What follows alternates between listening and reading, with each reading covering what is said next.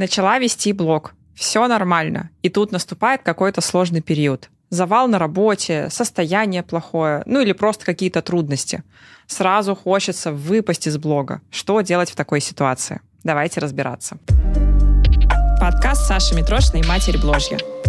Здесь мы говорим о главном в мире социальных сетей. Как развиваться, делать бизнес и получать удовольствие от жизни. Выпуски каждую неделю.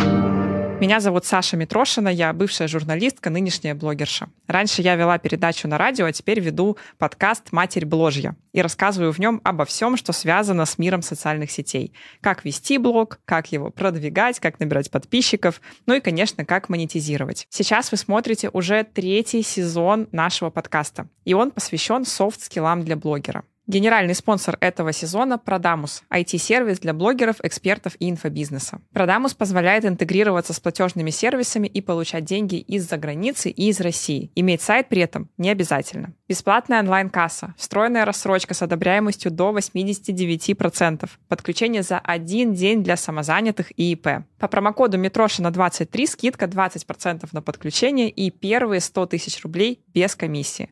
Я сама пользуюсь Продамусом на всех своих проектах и вам тоже рекомендую.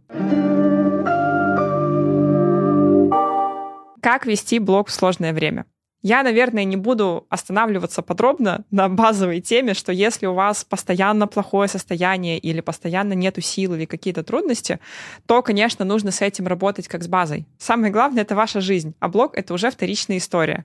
И если у вас плохое состояние, особенно какой-то длительный промежуток времени, то, конечно, в первую очередь нужно работать с ним и с качеством своей жизни, а уже после этого размышлять о блоге. Тем не менее, есть несколько лайфхаков, есть несколько подходов, которые я сама использую для того, чтобы не выпадать из блога даже в сложные периоды. Давайте расскажу. И, кстати, следующий соло-выпуск этого сезона будет посвящен как раз тому, что делать, если нет энергии. Как работать с состоянием, какие у меня есть фишечки по работе с состоянием и моя методология, что я делаю, когда у меня вот что-то плохое происходит с моим уровнем энергии. Первый нюанс по ведению блога во время сложного периода.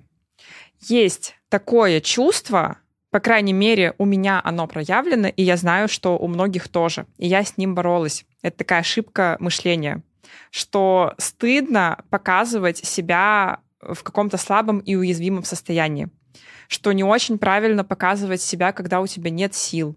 Как-то стрёмно просто. Вот страшно показать, что ты не такая крутая, что у тебя все не так идеально, что у тебя тоже есть проблемы. У меня это всегда было, и даже сейчас, когда какие-то у меня трудности наступают, мне, блин, стыдно про это говорить. Я просто себя, если честно, перебарываю. Ну, сейчас, конечно, легче. Раньше просто не показывала. Я помню, я как-то не сдала на права с первого раза, и мне так стрёмно было об этом сказать, я просто даже нигде это не сказала. Сейчас, если бы я не сдала на права, я бы просто сторителлинг, драматургия, сюжетная линия, преодоление, я бы из этого сделала супер контент. Но, тем не менее, я все еще ловлю себя на ощущении, что если что-то не так, то это как будто, ну, не так правильно показывать, как когда у меня все получается, все круто, у меня какие-то достижения и хорошее состояние. Почему, например, у меня такое ощущение? Мне кажется, что если я буду проявляться как слабая, то люди от меня отвернутся, что они ценят меня как сильную, как такую дисциплинированную Сашу, у которой все всегда в жизни классно, у которой всегда в жизни есть план. Но это на самом деле ошибка. Даже наоборот. Люди очень сильно сближаются с блогером именно в моменты уязвимости.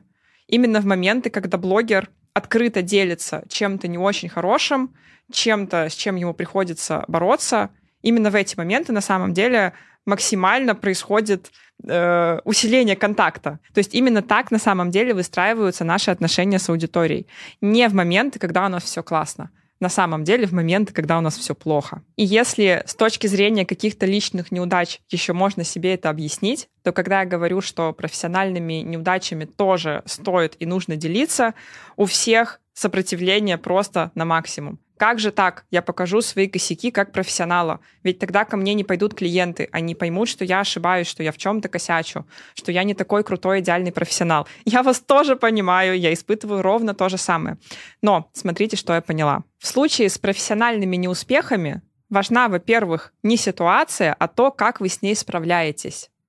То есть, например, я эксперт по продвижению, и тут у меня перестают приходить подписчики и у меня не получается продвинуть мой блог. Казалось бы, это косяк какого-то генерального уровня, это твоя экспертность основная. Почему ты не можешь продвинуть сам себя?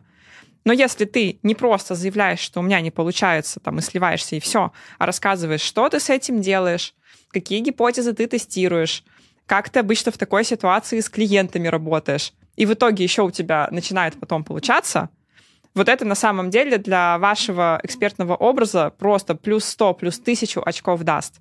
И это гораздо круче, чем 100 успешных кейсов будет. Потому что тут и опыт преодоления сложности, и вы показываете, что вы все-таки эксперт, и ваш профессиональный подход. То есть как вообще вы работаете, какие у вас профессиональные ценности. Это все будет отображаться в этой ситуации. А в принципе, в блоге лучше всего что угодно, любые смыслы доносить не просто через слова, а именно через ситуации. Или, как мы их еще называем, инфоповоды. И вот любая профессиональная неудача — это на самом деле офигенская база для экспертного инфоповода через который вы, наоборот, продадите в 100 раз больше. Ну и, во-вторых, в ситуации с профессиональным неуспехом очень важен опыт, который мы получаем. На самом деле все проблемы и трудности это именно то, что делает нас настоящим профессионалом. То есть нас в первую очередь профессионалом делают не успешные кейсы и не наши победы, а те ошибки, те трудности, те провалы, которые мы совершили на пути к этим победам. То есть я, например, в своей жизни как эксперт по блогингу просто на каждом этапе обсиралась. И запуски у меня были неудачные, и продукт не тот, и ценообразование, и в команде проблемы, и с партнерами проблемы. По сути, каждая сложная проблема, которую вы решили, это ваш кейс. И вы потом с клиентами с такими же проблемами уже можете работать. А если вы ни разу в жизни не сталкивались ни с какой трудностью профессиональной, то при малейших сложностях с клиентами вы просто мухрю, что делать, делать дальше. Поэтому, наоборот, радуйтесь, если что-то не получается, и знаете, что если вы это показываете в блоге, то люди получают информацию не только о том, что у вас что-то не получилось. Они получают информацию, что вы с этим сделали. Они получают информацию, что вы, в принципе, способны с этим справиться, способны об этом говорить, способны показать себя как эксперт. И наблюдать за таким гораздо интереснее даже. То есть это наоборот, это экспертный прогрев сотого уровня. Поэтому не стесняемся показывать, что что-то у вас в работе идет не так. Вот даю вам задание после просмотра этого подкаста. Вспомните э, последний какой-то случай, или, может, вы прямо сейчас боретесь с какой-то сложностью, с какой-то задачей, от вас там клиент ушел, не знаю, в суд кто-то подал, возврат попросил, с партнером поссорились и так далее. Попробуйте рассказать об этом в блоге. Напишите потом в комментариях, какую реакцию вы получили. Почти 100%, что это, наоборот, повысит лояльность к вам как к эксперту. Потому что чем больше вы видели сложностей, чем больше сложных ситуаций вы решили, тем сильнее вы как эксперт. Мы э, проходим некий сложный период, у нас что-то не получается, и как вести при этом блог. И мой основной принцип, что я здесь выступаю за открытость и за честность. То есть если есть что-то, что влияет на ваше состояние, и вы понимаете, что в целом нет никаких негативных последствий у того, что вы это расскажете. Ну, то есть, когда на меня только завели уголовное дело за налоги, я еще не комментировала, никак не рассказывала, просто потому что шел процесс, и я могла навредить себе. Но если нет такого эффекта, то я всегда за то, чтобы, наоборот, выйти в блог и сказать, да, у меня там некоторое дерьмо, да, мне сейчас тяжело, я устала, у меня вот такой-то вызов в жизни. Я сейчас справляюсь вот с этим. И, и все, просто рассказать об этом. И уже на этой базе как-то дальше вести контент. И здесь идет следующий лайфхак. Очень важно себя в этот период не перегружать, потому что есть огромный риск вообще из блога выпасть если у вас сильный загруз по работе, если вам сложно, силы так нет, и вы понимаете головой, что да, очень классно будет вести блог, и они увидят все трудности, и они проникнутся ко мне, и наоборот у меня все выстроится. Но если вы при этом слишком завышаете требования к себе как к блогеру, то вы просто не вывезете. Поэтому да, применяем принцип открытости, принцип честности, говорим о том периоде, который вы проходите, и выстраиваем какую-то вот минимальнейшую блогерскую рутину. Буквально 2-3 сюжетные линии. Может быть, это три выхода в сторис в неделю по 10-15 сторис. То есть это вообще немного на самом деле, это минимальные затраты по времени.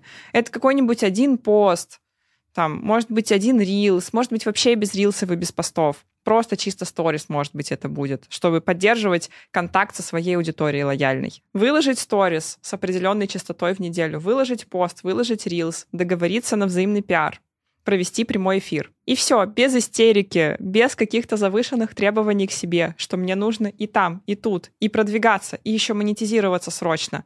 Нет, просто поставьте себе минимальные требования и идите по ним. Самое главное, повторюсь, это сделать упор на искренность и откровенность. И тогда во время этого периода вы не просто продолжите вести блог, вы еще и очень-очень сильно укрепите отношения с аудиторией. Подчеркну отдельно, очень важно не выдавливать из себя контент. Очень часто мы, знаете, упираемся в идею регулярности и начинаем даже через «не могу», даже через силу, даже через отсутствие энергии просто делать контент, потому что мы уперлись в тему регулярности и думаем, что лишь бы какой контент должен выходить, и желательно, чтобы не было видно, что мне плохо, чтобы все было как-то красиво, аккуратно. Поверьте мне, это чувствуется. Всегда видно, когда блогер выходит через силу, когда он просто выдавливает сторис ради того, чтобы они были. Реально, здесь лучше меньше, но искренне. Потому что, ну, очень сложно смотреть контент, который через силу сделан. Его и смотришь на самом деле через силу. Вы сто процентов замечали это у блогеров. Давайте подводить итоги. Если вы расскажете своей аудитории про сложный период, который вы проходите, или про то, что вам тяжело, вы устали и так далее, то это не только не заставит их отвернуться от вас, это, наоборот, сблизит вас с вашими подписчиками. И в такой период не надо выпадать из блога, действительно, но нужно сделать акцент на искренность, на честность, и сократить, возможно, количество выходов и количество контента, и снизить требования к себе как э, к блогеру. На этом сегодня все. В следующем выпуске мы поговорим о том, что делать, когда нет энергии. Ну, в следующем соло-выпуске, который выйдет через две недели, получается, после этого. А сейчас очень буду благодарна, если вы поделитесь в комментариях своим опытом ведения блога в сложных ситуациях. Ведете, выпадаете, если вели, то как? Тяжело вам это дается легко. Может быть, вы уже делали так, как я сейчас рассказала, и можете поделиться, какой был отклик у аудитории. В общем, любой опыт будет полезен. С удовольствием почитаю я и другие наши подписчики. С вами была Саша Митрошина, подкаст «Матерь Бложья». Смотрите на YouTube, слушайте на всех площадках. И до встречи в следующем выпуске.